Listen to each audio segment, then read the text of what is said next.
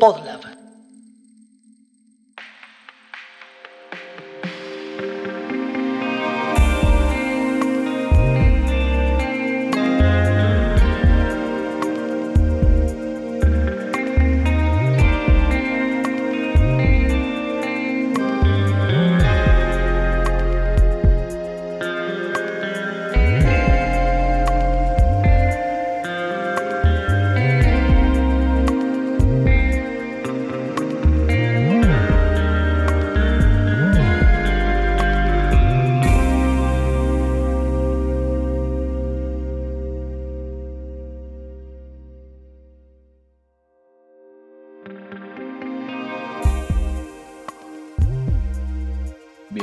La segunda temporada de Familia Tipo, el podcast del colectivo de diseñadores Ethermafia.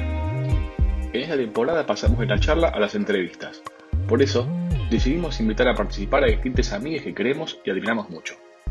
En este episodio, Caro, Santi y Maxi dialogan sobre por qué dejó de dar talleres, cómo fue su formación en el diseño gráfico, qué pasa cuando una letra no es funcional a lo que uno está diseñando y muchas cosas más con el queridísimo Ale Paul. Bienvenidos entonces una vez más a la mesa de Letter Mafia. Siéntanse como en su casa, sírvanse algo rico y disfruten de la charla.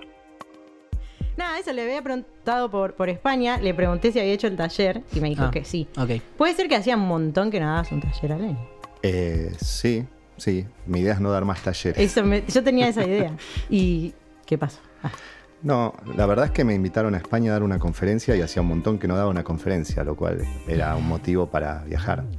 Qué sé yo. Lo del taller era eh, una idea que surgió después porque iba unos días a Madrid, pero, pero, pero lo que sí extrañaba eran las, las conferencias, el taller no. ok, bueno. ¿Y cómo te fue con la conferencia? Estuvo bueno. Estuvo buena, fue muy raro porque era mixta, había como un, era como un estudio de televisión con gente, pero con gente del otro lado también. Entonces te filmaban como con cuatro cámaras. Ah, era tipo, salió por la tele. Era mixto. No, no, Ah. salía online en Ok. streaming, pero, pero tenía gente también Claro. en el lugar.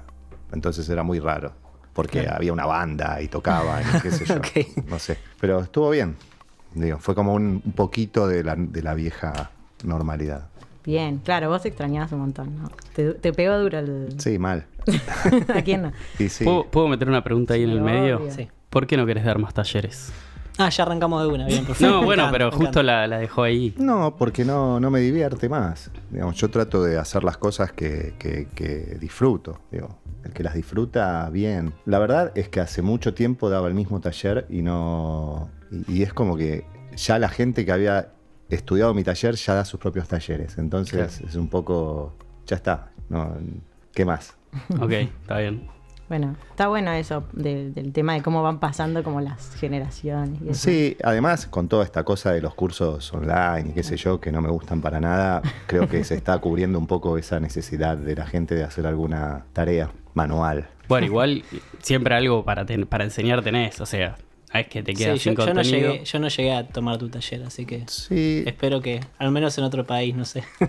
no, la, la- la última vez que lo di fue dentro de la maestría de tipografía, pero porque me parecía que, que era un ámbito que, que- que ameritaba esa experiencia, digamos. Eh, me, me parece que la idea de un taller tan corto es, es, sobre- es una experiencia mínima, no, no, no, es un puntapié para algo, Sí. no, no, no aprendes mucho en un taller.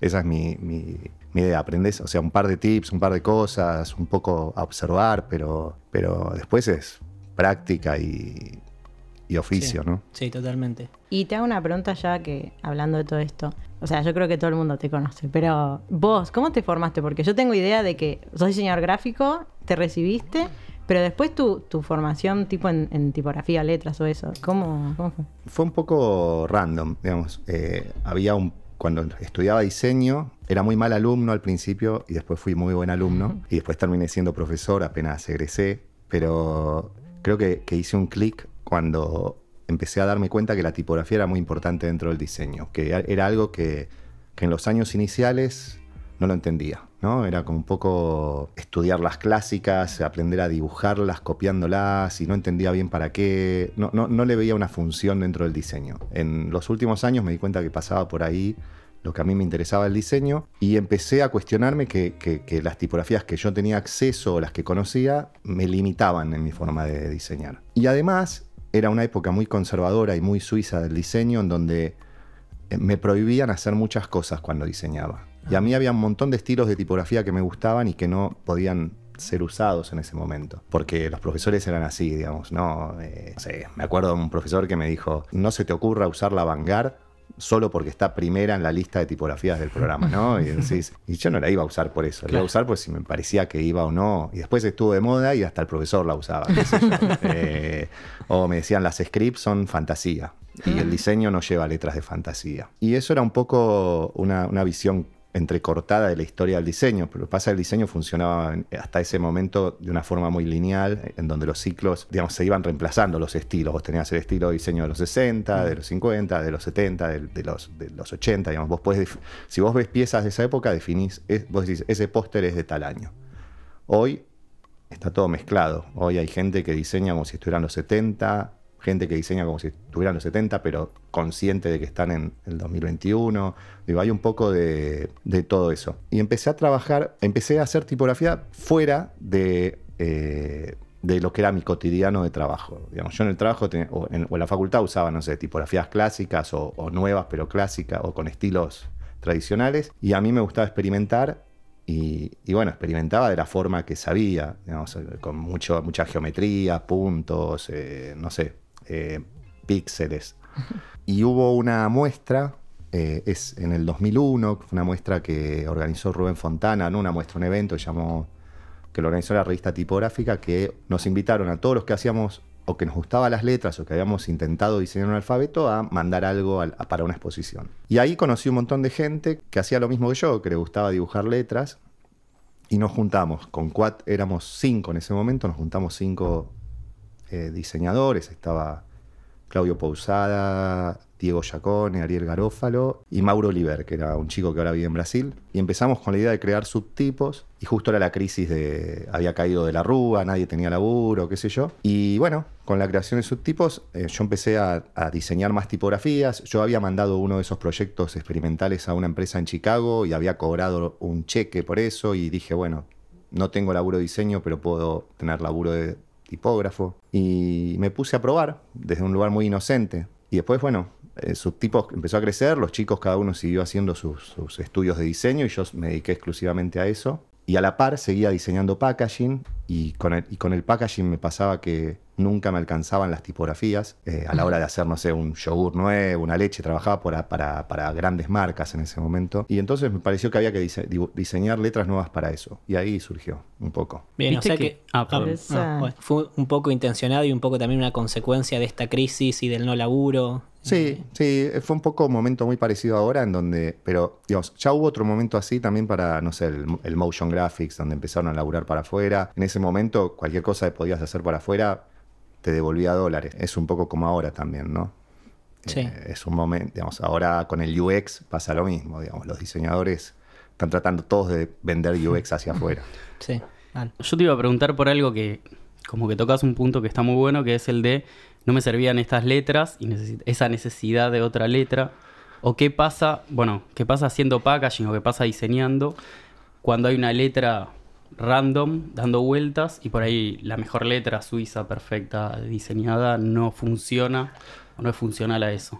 Sí, mira, en ese momento hay una, una escuela bastante marcada de diseño de packaging en Argentina. Era muy, muy americana en cierto punto, digamos, se copiaba mucho el estilo de, de- de la tipografía. Te digo americana porque una cosa es el diseño de packaging por- eh, europeo y otra cosa es el diseño norteamericano. Y además se usaban palabras medio anglosajón, tipo light o cosas así, que, que tienen, digamos, cuando vos pensás en esa palabra, pensás en un estilo de letra, ¿no? Sí. Es como, en esos momentos, yo en uno de los estudios que trabajaba, contrataban, casi todos los estudios grandes de diseño contrataban a un letrista que se llamaba Ángel Cosiupa, que diseñaba lettering en ese momento, y que él lo que hacía era un poco redibujar lo que las agencias le daban, poniéndole un poco de personalidad. Entonces, en esos packs empezaban a aparecer palabras que no eran, no eran alfabetos. Claro. Y la verdad es que cuando querías usar un alfabeto para cumplir esa función, todos utilizaban los mismos. Y cuando tenés que hacer en un año 10 paquetes de lo mismo, necesitas variedad de letras. qué sé Sí, yo. se cae, sí. Entonces, bueno, fue un poco eso, aprovechar esa, esa, esa, esa idea, ¿no? De crear un- un- una fundidora de letras para packaging, pero porque era lo que yo sabía. Cuando realmente creció Subtipo fue cuando lo volqué más al, a lo experimental, al open type, a, a- a llevar el lettering, pero el lettering más puro y no el lettering, o sea, o el lettering y la caligrafía a la tipografía. ¿Y alguna vez pensaste que iba a crecer hasta el punto que creció? Mm, no. No. Porque nada, o sea, es grosso, digamos, ¿no? Como es reconocido internacionalmente. Sí, creo, creo que, que- que, eh, fue importante en su momento para la región, sobre todo por, por una cuestión de, de- poner la escena tipográfica de, de Latinoamérica en, en el mundo. pero, pero sí, qué sé yo. También tengo la culpa, en cierta forma, de que haya tanto lettering firuleteado. Bueno, sí, y de eso también queríamos charlar un poquito, de este, de esta- de este primer momento, el estilo más script, Sí. eh, por así decirle. Bueno, nos contás que fue una respuesta a una necesidad desde el packaging, pero después de eso, ¿qué pasó? O sea, Eh, después de eso empiezo a viajar, me llaman para dar unas conferencias afuera, la primera fue en Canadá, y, y empiezo a meterme en bibliotecas, empecé a, querer investigar un poco los libros y las cosas de afuera. Eh, bueno, me metí una vez en la biblioteca de Nueva York y empecé a buscar libros de lettering y de tipografía, y me encontré con trabajos de un montón de gente, no sé, de Alf Becker, de, bueno, de varios como próceres del sign painting de los años 30, 40. Digamos, mi desafío era ¿Cómo hago para que eso funcione siendo una tipografía? Entonces, en ese momento estaba el OpenType, que era, em- empezaba a surgir el OpenType, había muy pocas tipografías, estaba la SAF, la Bigham y no me acuerdo cuál más, que tenían ciertas características OpenType, que era esto de reemplazar los signos o poner swatches o qué sé yo. Y a mí se me ocurrió que, o, o yo lo que sentía es que lo que hacía realmente que esa, esa tipografía parezca escrita a mano era la forma en que se ligaban las letras. Entonces empecé a trabajar mucho el tema de las ligaduras, la, te- la tecnología lo permitía, lo permitía y me, me cebé con eso. Empecé como a, a, a experimentar, a probar, a prueba y error, a ver si funcionaba. Era más aprender la tecnología y usar el, el- la caligrafía o, o el, o el lettering caligráfico como excusa de aprender a hacer tipografías y que las tipografías que yo haga no sean tipografías que ya estaban hechas, digamos, Mm. porque es algo que me, me aburre. ¿y qué tuvo algún tipo de costo o, o algún, no sé, algo raro? Porque en este momento de tanta tradición acad- academicista o no, la tipografía de texto, que es la tipografía bien Y vos de pronto apareces como diseñando tipografías que empiezan a tener mucho renombre y que no son de texto. Sí, el tema es que para, lo- para, para los yankees, que son los que realmente compran las letras, ellos lo veían como que estaba bueno, se sentían representados. Para los de acá, yo hacía letras va. Claro. Y para los europeos era un latinoamericano irreverente que hacía lo que se le cantaba. Bien. Entonces, de alguna forma u otra hablaban de lo que hacía y bueno, y, y eso siempre sirve, que hablen, no importa si hablan bien o mal. sí, sí. No, mejor que hablen bien, pero, pero es mejor que, que hablen que que no Sí, hablen de lo que haces. El Claro. famoso dicho, si, si ladran es que estamos pasando, ¿cómo es? Eh, ladran Sancho, Ladran Sancho, ahí va. Puede ser. ¿Y hoy cómo, cómo ves el mercado actual? Después, porque hubo un momento de explosión en donde todo el mundo hacía fuentes ¿En Argentina o en el mundo? Me preguntas. en la Argentina y, y en el mundo. Pero separémosla. qué sé yo, Argentina tuvo un como una suerte de auge cuando se creó la maestría y empezaron a salir los primeros egresados. Pero lo que sucede con la gente que estudia tipografía en general es que después no sigue haciendo tipografía. Y está bien, porque creo que la tipografía, lo primer- para lo primero que tiene que servir, uno, uno lo primero que tiene que hacer es querer usarla, saber usarla, tener una herramienta más a la hora de diseñar. Y después está el que se especializa y hace diseño de letras, qué sé yo. Acá no hay mercado, hay muy poco mercado, son muy pocas las empresas que te van a llamar para diseñar una tipografía o no te van a querer pagar lo que vale. Ni siquiera te quieren pagar un lettering, imagínate un alfabeto. claro. Y bueno, y hay mucha gente haciendo, hay muchos países eh, en este momento que viven situaciones similares a la Argentina en la que tienen, no sé, ingresos mensuales muy bajos y vender tipografías le- les rinde, como, no sé, Indonesia Ucrania, qué sé yo, Claro. esos lugares. Y surgen cientos de diseñadores de tipografías todos los días que tienen acceso a herramientas que antes por ahí no había y que se democratizó de una manera que es muy fácil. Digamos, no es muy fácil diseñar una tipografía, pero, pero qué sé yo, sí es muy fácil hacer una tipografía en un estilo eh, no sé, script gestual en un iPad Pro. No sé, digo, eso hay mucho ahora. Entonces, lo- hay- software que te permite hacer eso muy rápido. Ahora, que eso después, alguno de, to- de todos esos proyectos pase a ser un clásico o se utilice No, o se venda o no, es otra historia. Y esto de que haya tanto y que entonces me parece que en un momento del mercado como que empieza, ¿viste? ¿Te parece bueno o malo? No, eh, es bueno en la medida en que la gente, más, cada vez más gente sabe qué es la tipografía o, se, Claro. o, o piensa o sabe que una tipografía se puede licenciar o se puede descargar o que hay distintas calidades, pero digo, en- desde ese lado es bueno, desde un lado comercial, obviamente cuanta más competencia hay, lo bueno es que te exige más, lo malo es que obviamente vas a vender mucho menos y además el problema principal del- del mercado de la tipografía es Google, entonces existiendo Google, digamos, Google es un monstruo enorme que te va viniendo encima y que en algún momento te va a tapar. Y vos en algún momento, porque recién escuchaba que vos decías esto, ¿no? De que hay gente que hace un par de tipografías y capaz después no hace más. ¿En algún momento te, te cansaste o dijiste, che, no quiero saber nunca más nada con una letra? Sí, Y hace 20 años me cansé. sí, no, me canso y hago algo distinto, qué sé yo. eh, a ver, para mí es un trabajo. Entonces, yo trabajé cuando hacía packaging o cuando hago letras o si me tocase trabajar de, de productor de radio, lo haría de la misma forma. o te sea, podemos no- contratar porque el nuestro no vino. muy mal. Eh, no, nada. Soy como muy responsable y, me- y- y obsesivo y, y me gusta que las cosas estén buenas. Entonces, qué sé yo, soy muy crítico conmigo. Yo tengo, tengo una pregunta ahí, capaz ahora un paréntesis que se va un poco lejos. Pero pone, Ale de hace 20 años, no hubiese tenido que diseñar tipografías, ponele. No, Mm. no hubiese tenido la necesidad. ¿Qué hubiera sido Ale? ¿Qué, qué, qué hubiese querido si Ya hubiese podido diseñador, decidir? ya Ya, siendo- siendo diseñador. Mundo paralelo. Oh, yo creo que yo creo que me hubiera ido a vivir afuera, sin duda. sí, sí, no. A ser diseñador afuera. Mirá, mi generación se fueron muchos afuera. En, es- en esa crisis que hubo en ese momento. Por eso es que voy tanto a España. digamos. Ahora fui a ver amigos. La- las posibilidades a nivel crecimiento personal de diseño, calidad de clientes, eh, calidad de vida, un montón de cosas, me parece que son mejores afuera. No sé, me, ve- me, me veo, me, hubiera- me veo como si ahora est- estuviese viviendo en España. yo. Claro. Pero Claro. bueno, es- si, esa tu, si es tu pregunta, no sé. Esa por un lado, y otra es, si no hubiese sido diseñador, Bueno, cuando en realidad fui diseñador de casualidad, me anoté para ingeniero en el Ah. CBC y, y después yo había ido a un colegio, el Pellegrini, que es un colegio que tiene CBC incluido, y entonces no tenía para arquitectura, tenía para ingeniería. O sea, tenía para un montón de carreras, pero arquitectura no. Entonces me anoté para ingeniero y me di cuenta que no me gustaba nada. Entonces me pasé a arquitectura y el CBC era el mismo que diseño gráfico. Y ahí conocí gente que no iba a estudiar arquitectura, que iba a estudiar algún diseño que yo no, no- yo no sabía lo que era el diseño, no tenía ni idea. Tenía 17 años, 18 y no sabía que existía el diseño. Y bueno, me gustaba lo, lo que hacían, me parecía más divertido, más colorido, no sé. Igual creo que hubiera sido un buen arquitecto. Bueno, arquitecto puede ser. Nosotros, yo pienso, esto voy a tirar, pero algo con, relacionado a la comida. Vos tendrías que tener un blog. Un blog de. Bueno, hace muchos años me acuerdo que unos amigos me decían, vos tenés que tener un blog de, de diseño y comida, qué sé yo. Yo, yo creo que la, la comida, a mí me gusta mucho comer, obviamente, pero me gusta entender lo que como y, y sobre todo me gusta la creatividad en la cocina. Y, y por mucho tiempo sentí que la cocina era mucho más creativa que el diseño. Y eso me daba Mira. mucha bronca. Digamos, y es, hoy, es el día de hoy que sigo pensando eso. Y seguís con bronca.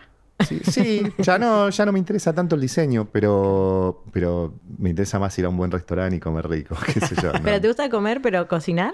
¿O? Sí, me gusta cocinar. Ahora que vivo solo, cocino menos. Cuando estaba en pareja, cocinaba mucho más. Hago un muy buen risotto, pero muy Bien. bueno. Muy bueno. No un arroz, un risotto, Bien. de verdad. Con mantecada, con parmesano, bien. Bien, bien ahí. Bueno, no, yo quería volver un poquito a esto de las letras. Ay, sí. Bueno, aburrido. ah. Eh, no, esto que dijiste que te gusta hacer cosas que estén buenas. Sí. ¿Sí? Como el risotto. Claro. Igual es subjetivo, ¿no? Sí, sí, por supuesto, pero digo, como esto es una opinión personal, pero creo que vos tenés un ojo para entender como qué, qué cosas capaz están requiriéndose en el mercado, sabés cuándo ofrecer, o no sé, ¿hay algo de, de Sí, eso? a ver, creo que tengo un ojo de. Yo sé lo que, lo, que, lo que se usa en el mercado, pero a mí no me gusta diseñar lo que se usa en el mercado porque me tardo en diseñarlo. Mm. Y si yo diseño algo que se está usando en el mercado, cuando lo saque va a ser viejo. Y en general, cuando algo se usa mucho en el mercado, ya es viejo, digamos. Eh, Entonces, a mí me, gusta mucho más descubrir esas cosas que están surgiendo o esas cosas que me interpelan de algún lado y que yo creo que pueden llegar a, pro- a- a generar eso después hasta un nivel en que desborde y sea de consumo masivo. Pero no por una cuestión elitista. Sí me interesa, digamos, no me interesa el proyecto que solo la fundidora europea, que solo la vieron dos estudios de diseño y la usan porque son ellos y distintos. ¿no? Me, me gusta encontrar como esas microtendencias o esos que ni, ni siquiera son dentro de la tipografía, quizás son dentro de, de la composición de página, de un, de un diseño editorial que yo veo y digo, acá están proponiendo algo que no, no lo vi, o de un branding que hace algo que me genera una idea para hacer después una tipografía que sea funcional a eso que veo, que, o qué sé yo, ahora lo que pasa con los NFT, no sé, digamos, hay como muchas cosas que me disparan ideas que después veo cómo las puedo vincular a la tipografía. Esto del NFT, porque Sí. justo sabes que la otra vez estuvimos hablando de algo, creo que fue con Diego, bueno, no sé, y decíamos, ¿podría funcionar el NFT con la tipografía?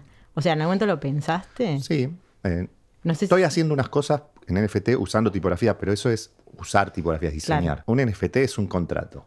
Claro. Es un contrato en el blockchain, es una, una obra, pues cual- puede ser cualquier cosa que, que- esté, el blockchain hace como de escribano, digamos, lo que hace es autentifica que tal cosa te pertenece. Yo tengo una idea de en el futuro que se puedan comprar las tipografías mediante blockchain, que permitiría todo un sistema de regalías automáticas de distribución de cripto, sin intermediarios y demás, pero bueno, es por ahora es un poco complicado de de hacerlo viable. Pero, digamos, Claro. porque hay muchos monederos, bueno, hay cosas muy propias de, de- de- de- de la tecnología. Pero nada, vos compras una licencia a una tipografía, probablemente lo que haga el NFT es darte acceso a un link en donde vos tengas acceso a eso. Digamos. Claro, Básicamente lo que se puede hacer hoy es eso. Me parece más controlable, ¿no? De lo que pasa hoy, tal vez. No sé si es más controlable, pero digamos, es, es un- ¿Cómo otra que? forma, otro medio. Claro, otro medio. Como que en definitiva, o sea, descarga, o sea, a- ahora descargarías igualmente la tipografía y te quedaría en la, en la computadora igual. Si hablas de vender tipografía, sí. Claro. Si, si lo que va a hacer es un avatar, tipo, no sé, tengo un Claro, depende del uso. No, no sé. Claro. Hace un rato, a- hablando de esto de lo nuevo, lo que va a venir, etcétera, hablaste, usaste la palabra encontrar. Como que te, te gusta encontrar eso. Sí. Y cambiando un poco de tema, pero no tanto, sos una persona que también sos un gran reclutador ¿no? de, de- de talentos o de personas con las que trabajar. Uno de los temas centrales de esta, de esta temporada es esa, justamente la colaboración. Tenemos a Caro, que es una, una persona que es parte de eso. Nada, ¿cómo, cómo es? ¿Cómo, cómo encontrás? ¿Estás todo el tiempo buscando? ¿Estás todo el tiempo mirando? ¿Es por recomendación? ¿Cómo No, sucede? Es, es- es eso, ¿no? Es lo que, me- lo que- donde veo algo que es distinto. Donde me parece que, que hay algo que se puede potenciar o que yo puedo potenciar. O que ya está potenciado y nadie lo vio, no Claro. sé. ¿Qué sé yo? Me parece que, que el diseño hace mucho tiempo que es colaboración. Digamos, no solo el diseño, digamos, en todos los rubros del diseño. Nadie ya puede ser Sí, eh, uno solo y resolverlo. O sea, mucha energía. muy- digamos, hay gente que es súper talentosa. Yo no tengo tan. Yo no, digamos, yo no tengo el talento que tiene Caro para algunas cosas y por eso yo me doy cuenta que, Car- que pero Caro no tiene el talento que tengo yo para otras cosas. Ahí. Entonces, eh, ahí veo que se puede generar una simbiosis, digamos, ahí, mientras se empaticen las partes va, va a funcionar, ¿no? Hay, hay gente que es muy, con la que es muy difícil trabajar, digamos, no todas las, las uniones, eh, aparte los diseñadores son muy difíciles porque son muy egocéntricos, Claro. entonces parecen todos nacidos en Leo, entonces es como...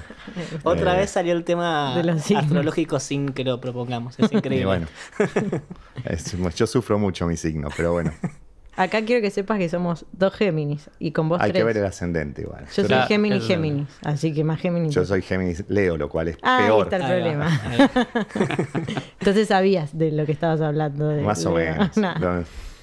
Un poco.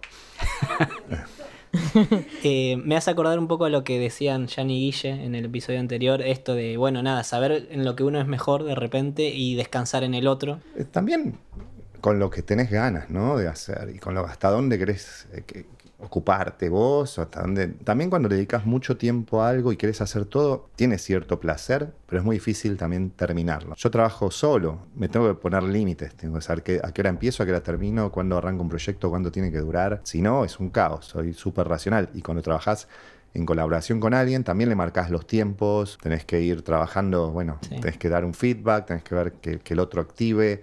No me gusta perder tiempo. Si yo estoy trabajando con alguien cinco meses y se muere ahí, me equivoqué. Entonces trato de elegir mejor después. Igual, en general es gente que, que veo y que me, me dispara algo. No sé, ahora en España, en una cena, conocí el trabajo de un chico que no conocía y ya estamos trabajando juntos. O sea, y el pibe, si yo no lo activaba, nunca iba a activar. Se iba a quedar ahí, porque él me lo dijo. Yo no... Es más, hay un chico en la mesa que le dice, ya, firmale un papel, algo, y, y comprometete porque no vas a activar nunca más. Bueno, es eso. Para mí el proyecto es una empresa y es un y a mí me gusta ir a comer a esos lugares ricos y quiero que los demás también puedan ir a comer a esos lugares ricos Claro. Ahí va. y, y bueno, y que funcione.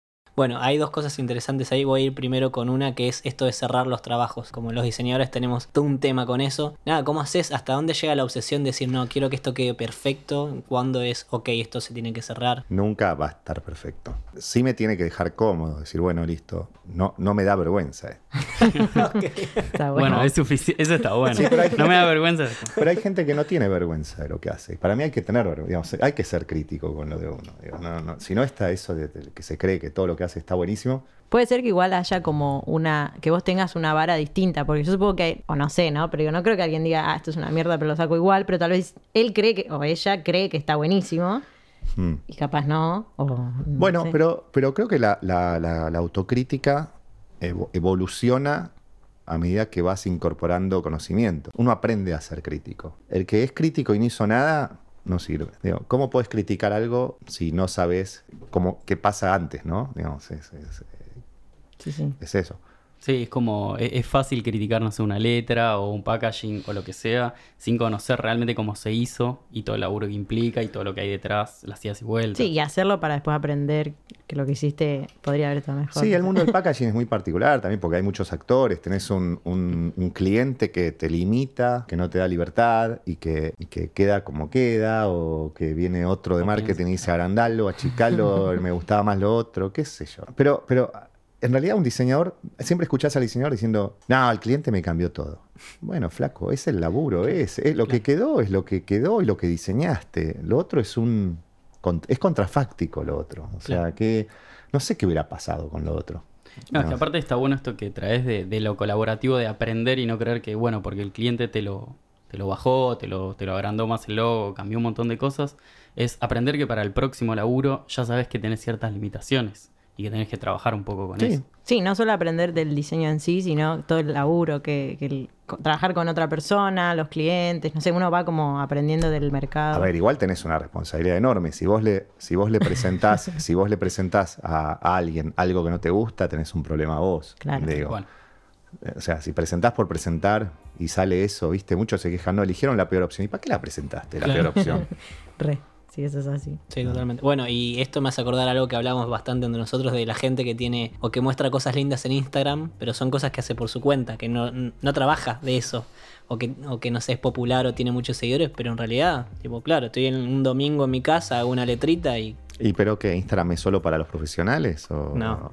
Instagram es para cualquiera, para mi mamá, para vos, para Caro, Santi, quien sea. Eh, y cada uno pondrá lo que pondrá. Después podemos hablar de las cuestiones de discurso, de cómo contás las cosas, de qué mostrás, qué decís que es lo que mostrás, qué, entiende, qué ve el otro de lo que mostrás, por qué mostrás lo que mostrás, qué sé yo. Eh, cada uno sabe lo que hace. Mm. ¿no? Bueno, Digo, y- hay cosas que la- parece que la hubieran diseñado 18 personas. Te ves 18 cuentas y decís. Y por ahí participaron, no sabes qué hizo cada uno, pero bueno, qué sé yo. que- hay que leer, siempre hay que leer. Digo, no hay solo que mirar. digamos. La- una cosa linda fuera de contexto es lindo, pero no sé si sirve, qué sé yo. Eh, Hasta acá la primera parte de la charla con Ale. Atentis que la semana que viene se publica el lado B. Familia Tipo es una producción de Podlab, con producción general y edición de Federico Rosconi y musicalización de S. Ant. Si querés saber más sobre esta u otra de sus producciones, encontrados en redes sociales como arroba podlabmedia. Letter Mafia es un colectivo de diseñadores especializados en tipografía, caligrafía y lettering, integrado por Carolina Marando, Jason Lehman, Maximiliano Vitor, Melissa Cronenbold y Santiago Friera.